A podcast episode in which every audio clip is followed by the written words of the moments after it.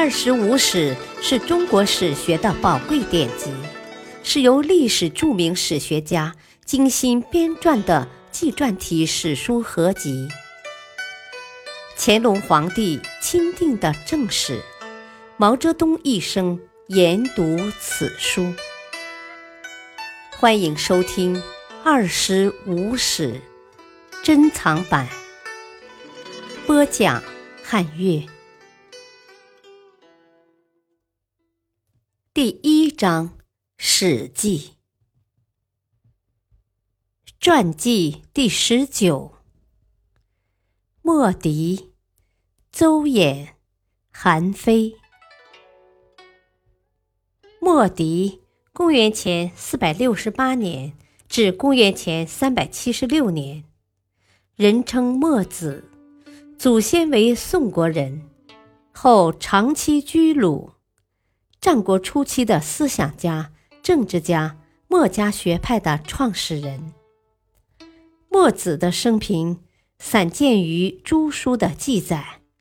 据说墨子出生平民，当过造车工匠，又曾向石角学习孝庙之礼，因不满儒学礼仪繁琐，另立学派，收徒讲学。成为儒家学派的主要反对者。为了实践其政治主张，他身体力行，率徒奔波于宋、魏、楚、齐、鲁、魏等国，制止了多次战争。在宋昭公（公元前四百五十二年至公元前四百零四年）在位时，曾为宋国大夫。他的弟子。多为下层劳动者。《墨子》一书今存五十三篇，多为其弟子及再传弟子记述的墨子言行。墨子提出兼爱、非攻、尚贤、尚同、天志、明鬼、非乐、非命、节乐、节葬的十大主张。他以兼爱为根本，认为人们要互相亲爱和有利，爱无差等，不偏富贵，不避贫贱，天下同意。要反对违背兼爱原则的战争。兼爱在政治上就要尚贤，由贤者任官，甚至天子也应由贤者担任。官无常贵，民无常贱，以上同于天的意志。贤者要努力兴天下之利，除天下之害。兼爱的理论根据是天志和明鬼。天对所有人都是一视同仁的，要相信鬼神，因为鬼神能帮助天赏善惩恶。他反对统治者凡事礼乐、奢侈享乐的生活，反对儒家的天命说，认为受妖、贫富、安危、治乱都是由利决定的，人们要以强和利去改变自己的生活境遇。对个人来说，强必富，不强必贫，强必保。不强必击，对国家来说，强必治，不强必乱；强必宁，不强必危。反对劳比厚敛，主张诸侯节省财用，使民财足而不劳。安葬要节省，依三领足以复恶。观三寸足以朽害，绝学身不通于拳，气不发泄则止。在认识论上，墨子提出三表法，强调认识来源于客观感觉的经验，事物的存在必须以人们的眼、耳、感知为标准。墨子的学说和主张。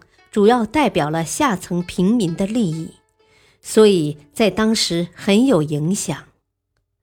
墨子中还有许多关于机械制造和守成之术的内容，在科学史上也有重要地位。邹衍，约公元前三百零五年至公元前两百四十年，齐国人，阴阳家的代表人物，因其学问寓意大而宏辩，人称为谈天衍。又称邹子，曾游学稷下学宫，以学问重于齐。到魏，受到魏惠王骄迎；到赵，平原君待之以宾主之礼；到燕，燕昭王亲自为他在前面扫尘，听他讲学，为他筑碣石宫，执弟子之礼。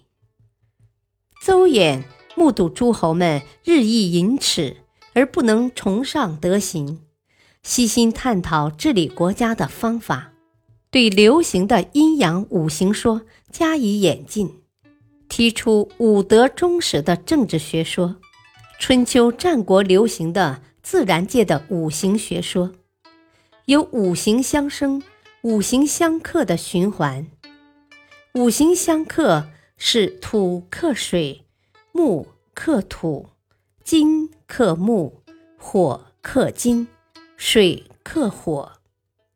邹衍认为，人类社会的历史变化也是受土、木、金、火、水五种物质元素支配的。历史上每一个王朝的出现，都体现了一种必然性。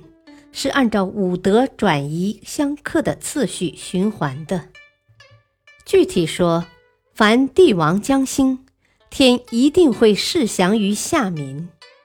皇帝时，天先现大黄、大楼，所以色上黄，是土德；大雨时，天先现草木秋冬不枯，所以色上青。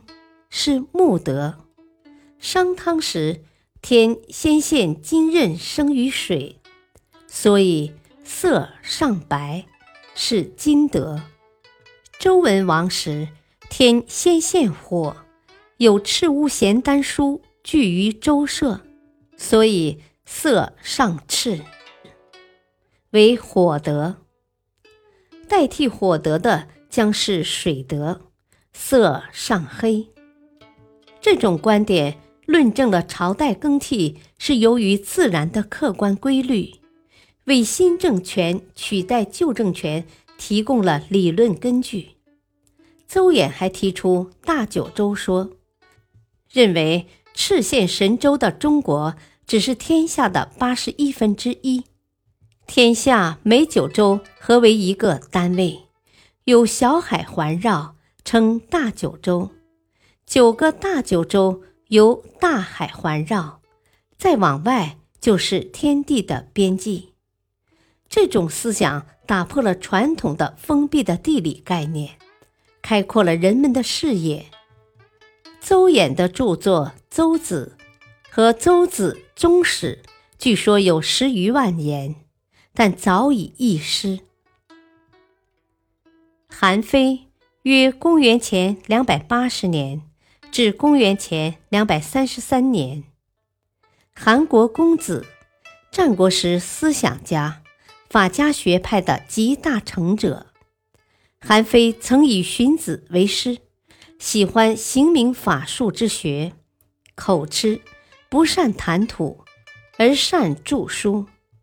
韩非对在列国竞争中，韩国日益削弱，而韩王安。